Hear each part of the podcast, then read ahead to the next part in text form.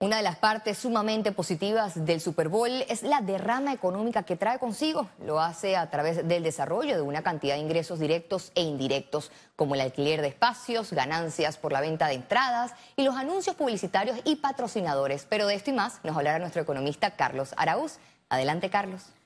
Gracias, Valeria. La suerte está echada y después de meses de duras batallas a lo largo y ancho de los Estados Unidos de América, el mundo está listo para que los Philadelphia Eagles y los Kansas City Chiefs decidan quién es quién, el mejor equipo de la National Football League en la temporada 2022-2023. El Super Bowl se jugará en el estado de Arizona el 12 de febrero y es un evento sin paralelo. Si bien es cierto, el juego corona al mejor equipo de un deporte para nada mundial, la noche del juego es un despliegue de creatividad publicitaria única que va de la mano de un show de 18 minutos de escala realmente mundial. Este año el show de medio tiempo será liderado por la reconocida y a veces polémica cantante de hip hop y RB Rihanna.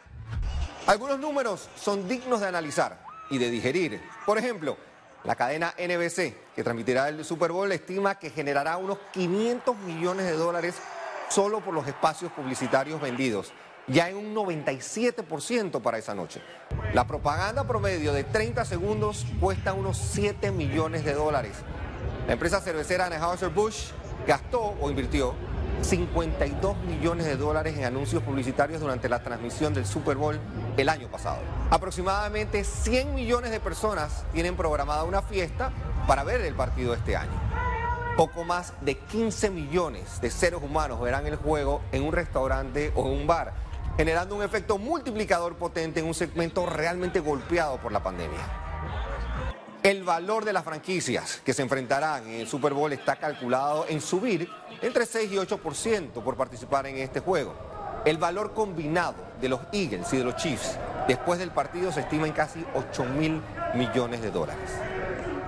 Los números en impacto económico son realmente impresionantes en Panamá. El fútbol americano viene tomando un auge interesante con ligas que van desde las edades escolares, muy tiernas, como 10 y 12 años, hasta equipos de adultos con modificaciones que reducen las posibles lesiones, una versión conocida como flag football. La popularidad de la tarde y noche del Super Bowl va en aumento a nivel internacional. Seguramente los restaurantes y bares tendrán una buena noche. E independientemente de quién sea su favorito en el juego, la oportunidad de ver la creatividad de los gurús del mercadeo mundial, así como un show con luces, pirotecnia y grandes presentaciones inolvidables, se presta para hacer un alto en el halftime de nuestra temporada seca local. Para compartir con amigos y de paso calentar motores para las fiestas carnes tolendas que pronto se aproximan. Vuelvo contigo, Valeria. Gracias, Carlos, por tu análisis. El Super Bowl 2023 podría romper una marca fuera de la cancha gracias a las apuestas de los fanáticos.